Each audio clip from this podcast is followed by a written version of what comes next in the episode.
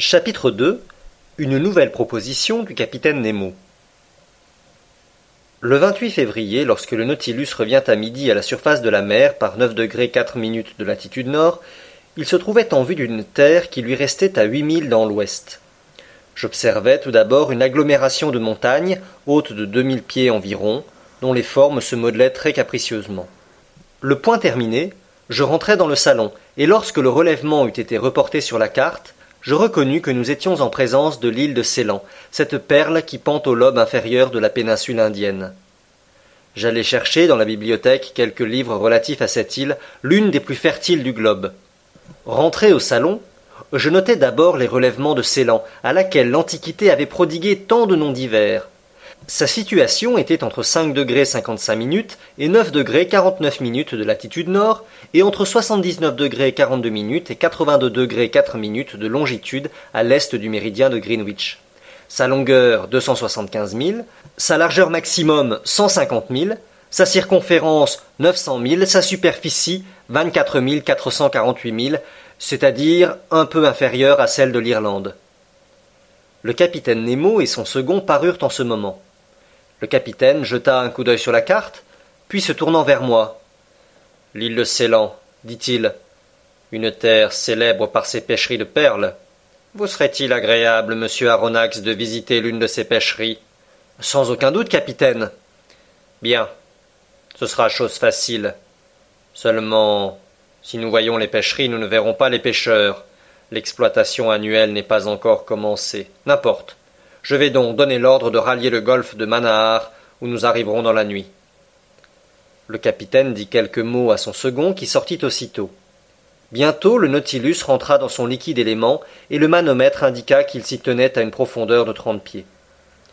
La carte sous les yeux, je cherchais alors ce golfe de Manahar. Je le trouvais par le neuvième parallèle sur la côte nord-ouest de Ceylan. Il était formé par une ligne allongée de la petite île Manahar. Pour l'atteindre, il fallait remonter tout le rivage occidental de Ceylan.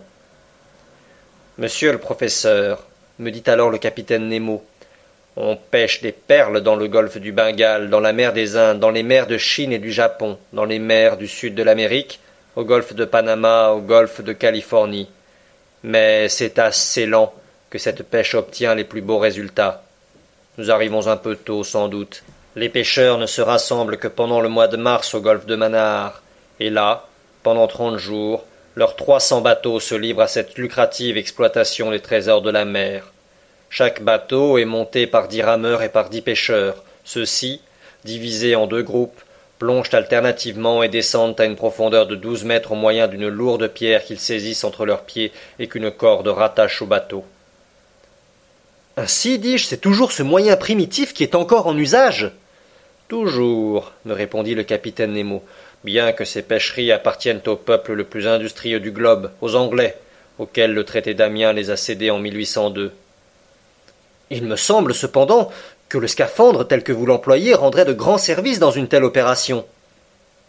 Oui, car ces pauvres pêcheurs ne peuvent demeurer longtemps sous l'eau. L'anglais Perceval, dans son voyage assez lent, parle bien d'un cafre qui restait cinq minutes sans remonter à la surface, mais le fait me paraît peu croyable. Je sais que quelques plongeurs vont jusqu'à cinquante-sept secondes, et de très habiles jusqu'à quatre-vingt-sept. Toutefois, ils sont rares.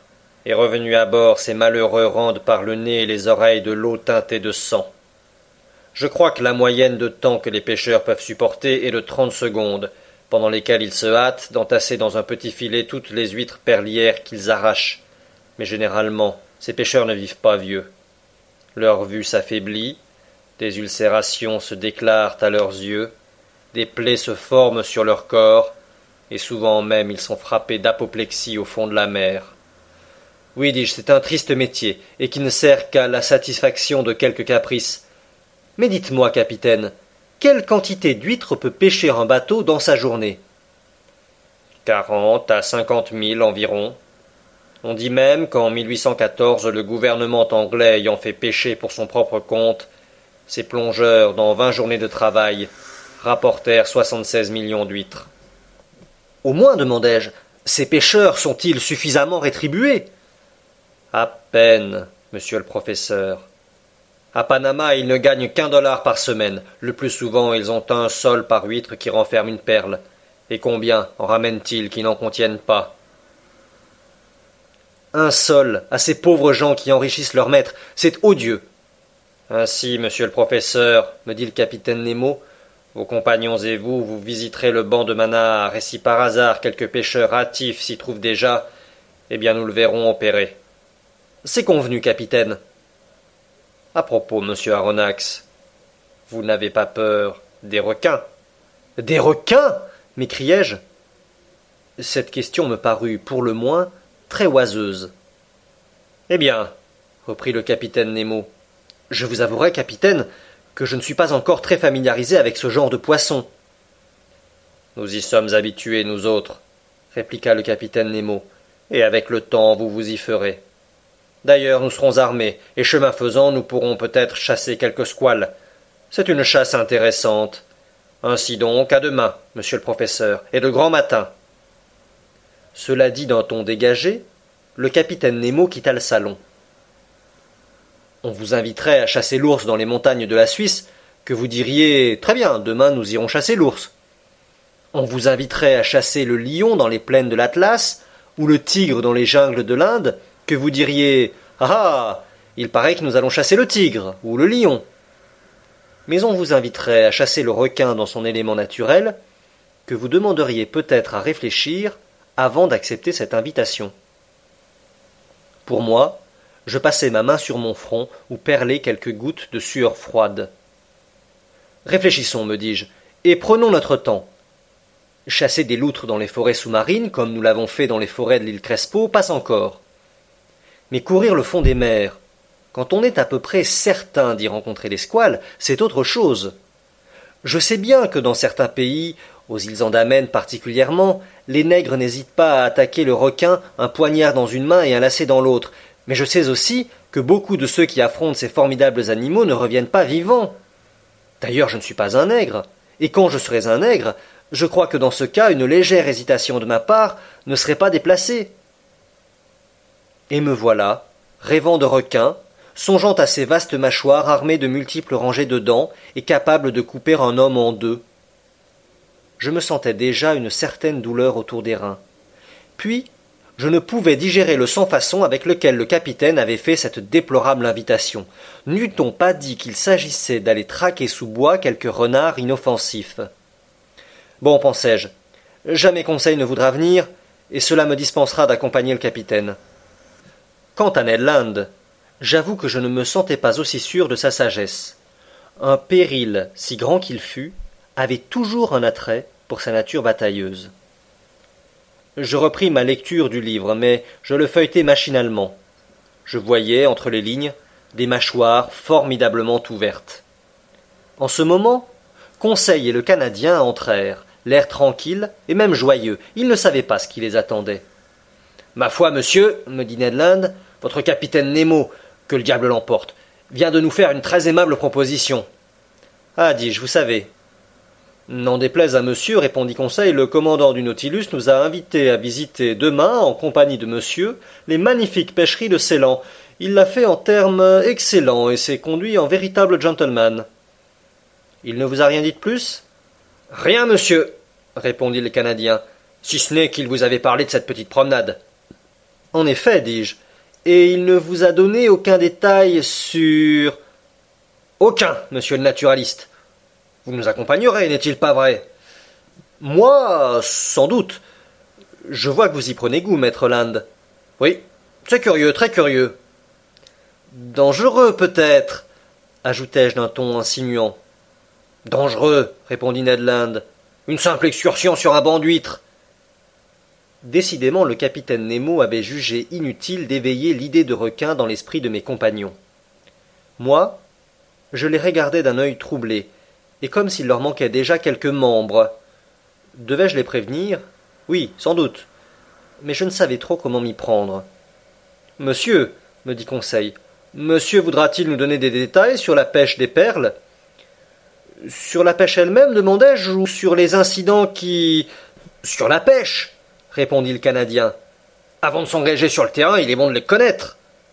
Eh bien, asseyez-vous, mes amis, et je vais vous apprendre tout ce que ce livre vient de m'apprendre à moi-même. Ned et Conseil prirent place sur un divan, et tout d'abord le Canadien me dit Monsieur, qu'est-ce que c'est qu'une perle Mon brave Ned, répondis-je, pour le poète, la perle est une larme de mer. Pour les orientaux, c'est une goutte de rosée solidifiée. Pour les dames, c'est un bijou de forme oblongue, d'un éclat hyalin, d'une matière nacrée qu'elles portent au doigt, au cou ou à l'oreille. Pour le chimiste, c'est un mélange de phosphate et de carbonate de chaux avec un peu de gélatine. Et enfin, pour le naturaliste, c'est une simple sécrétion maladie de l'organe qui produit la nacre chez certains bivalves. Embranchement des mollusques, dit Conseil, classe des acéphales, ordre des testacés. Précisément, savant Conseil. Or, parmi ces testacés, l'oreille de mer iris, les turbots, les tridacnes, les pines marines, en un mot, tous ceux qui sécrètent la nacre, c'est-à-dire cette substance bleue, bleuâtre, violette ou blanche qui tapisse l'intérieur de leurs valves, sont susceptibles de produire des perles. Les moules aussi? demanda le Canadien. Oui, les moules de certains cours d'eau de l'Écosse, du Pays de Galles, de l'Irlande, de la Saxe, de la Bohême, de la France. Bon, on y fera attention désormais, répondit le Canadien. Mais, repris-je, le mollusque par excellence qui distille la perle, c'est l'huître perlière, la Meleagrina margaritifera, la précieuse pintadine. La perle n'est qu'une concrétion nacrée qui se dispose sous une forme globuleuse. Ou elle adhère à la coquille de l'huître, ou elle s'incruste dans les plis de l'animal. Sur les valves, la perle est adhérente, sur les chairs, elle est libre. Mais elle a toujours pour noyau un petit corps dur, soit un ovule stérile, soit un grain de sable autour duquel la matière nacrée se dépose en plusieurs années, successivement et par couches minces et concentriques. Trouve-t-on plusieurs perles dans une même huître? demanda Conseil. Oui, mon garçon. Il y a de certaines pintadines qui forment un véritable écrin.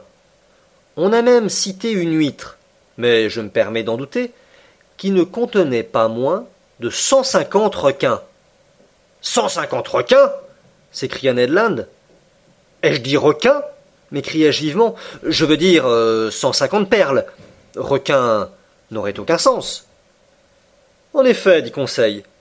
Mais monsieur nous apprendra-t-il maintenant par quels moyens on extrait ces perles? On procède de plusieurs façons, et souvent même, quand les perles adhèrent aux valves, les pêcheurs les arrachent avec des pinces. Mais le plus communément, les pintadines sont étendues sur des nattes de sparterie qui couvrent le rivage. Elles meurent ainsi à l'air libre, et au bout de dix jours, elles se trouvent dans un état satisfaisant de putréfaction. On les plonge alors dans de vastes réservoirs d'eau de mer, puis on les ouvre et on les lave. C'est à ce moment que commence le double travail des rogueurs. D'abord, ils séparent les plaques de nacre connues dans le commerce sous le nom de franches argentées, de bâtardes blanches ou de bâtardes noires, qui sont livrées par caisse de 125 à 150 kilos. Puis ils enlèvent le parenchyme de l'huître, ils le font bouillir, et ils le tamisent enfin, afin d'en extraire jusqu'aux plus petites perles. Le prix de ces perles varie suivant leur grosseur, demanda Conseil. Non seulement selon leur grosseur, répondis-je, mais aussi selon leur forme, selon leur eau, c'est-à-dire leur couleur, et selon leur orient, c'est-à-dire cet éclat chatoyant et diapré qui les rend si charmantes à l'œil. Les plus belles perles sont appelées perles vierges ou paragons. Elles se forment isolément dans le tissu du mollusque. Elles sont blanches, souvent opaques, mais quelquefois d'une transparence opaline, et le plus communément sphériques ou piriformes, des pendeloques, et étant les plus précieuses, elles se vendent à la pièce. Les autres perles adhèrent à la coquille de l'huître, et plus irrégulières elles se vendent au poids. Enfin, dans un ordre inférieur se classent les petites perles, connues sous le nom de semences, elles se vendent à la mesure et servent plus particulièrement à exécuter des broderies sur les ornements d'église. Mais ce travail qui consiste à séparer les perles selon leur grosseur doit être long et difficile, dit le Canadien. Non, mon ami. Ce travail se fait au moyen de onze tamis ou cribles percés d'un nombre variable de trous. Les perles qui restent dans les tamis, qui comptent de vingt à quatre-vingts trous, sont de premier ordre. Celles qui ne s'échappent pas des cribles percés de cent à huit cents trous sont de second ordre. Enfin, les perles pour lesquelles l'on emploie les tamis percés de neuf cents à mille trous forment la semence. C'est ingénieux, dit Conseil, et je vois que la division, le classement des perles, s'opère mécaniquement. Et monsieur pourra-t-il nous dire ce que rapporte l'exploitation des bancs d'huîtres perlières? À s'en tenir à ce livre, répondis-je, les pêcheries de Ceylan sont affermées annuellement pour la somme de trois millions de squales. Francs, répondit Conseil. Oui, de francs. Trois millions, de francs, repris-je. Mais je crois que ces pêcheries ne rapportent plus qu'elles rapportaient autrefois. Il en est de même des pêcheries américaines qui, sous le règne de Charles Quint, produisaient quatre millions de francs, présentement réduits aux deux tiers. En somme, on peut évaluer à neuf millions de francs le rendement général de l'exploitation des perles. Mais, demanda Conseil, est-ce que l'on ne cite pas quelques perles célèbres qui ont été cotées à un très haut prix? Oui, mon garçon. On dit que César offrit à Servilia une perle estimée cent vingt mille francs de notre monnaie. J'ai même entendu raconter, dit le Canadien, qu'une certaine dame antique buvait des perles dans son vinaigre. Cléopâtre, répondit Conseil. Ce devait être mauvais, ajouta Ned Land. Détestable, ami Ned, répondit Conseil. Mais un petit verre de vinaigre qui coûte quinze cent mille francs, c'est d'un joli prix. Je regrette de ne pas avoir épousé cette dame, dit le Canadien en manœuvrant son bras d'un air peu rassurant. Ned Land, l'époux de Cléopâtre s'écria Conseil. Mais j'ai dû me marier, Conseil, répondit sérieusement le Canadien. Et ce n'est pas ma faute si l'affaire n'a pas réussi. J'avais même acheté un collier de perles à Cat Tender, ma fiancée, qui d'ailleurs en a épousé un autre. Eh bien, ce collier ne m'avait pas coûté plus d'un dollar et demi. Et cependant, monsieur le professeur voudra bien me croire, les perles qu'il composait n'auraient pas passé par le tamis de vingt trous. Mon brave Ned, répondis-je en riant, c'étaient des perles artificielles, de simples globules de verre enduits à l'intérieur d'essence d'Orient. Eh. Cette essence d'Orient, répondit le Canadien, cela doit coûter cher. Si peu que rien. Ce n'est autre chose que la substance argentée de l'écaille de l'ablette, recueillie dans l'eau et conservée dans l'ammoniac. Elle n'a aucune valeur. C'est peut-être pour ça que Cat Tender en a épousé un autre, répondit philosophiquement maître Land.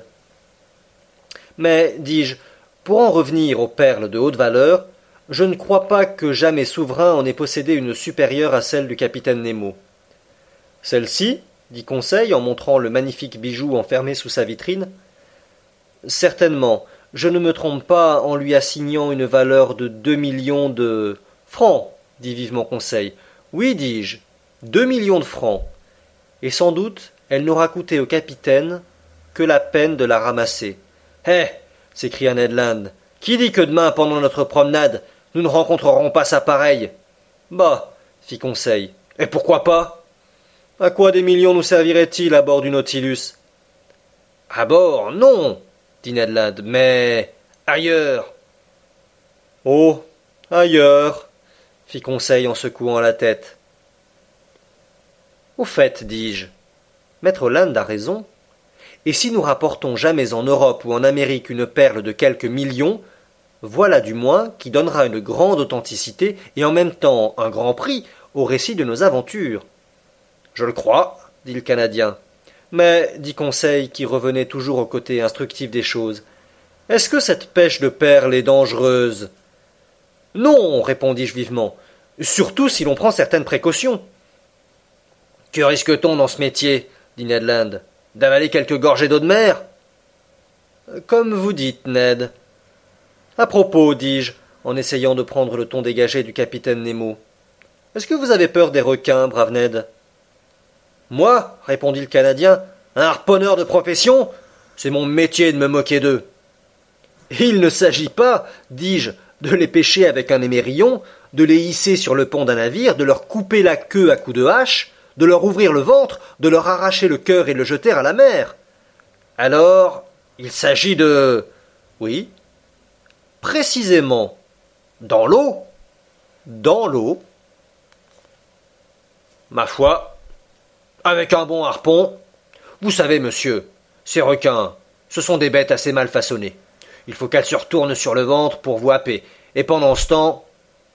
Ned Land avait une manière de prononcer le mot happer qui donnait froid dans le dos. Eh bien, et toi, Conseil que penses-tu de ces squales? Moi dit Conseil, je serai franc avec monsieur. À la bonne heure, pensai-je. Si monsieur affronte les requins, dit Conseil, je ne vois pas pourquoi son fidèle domestique ne les affronterait pas avec lui.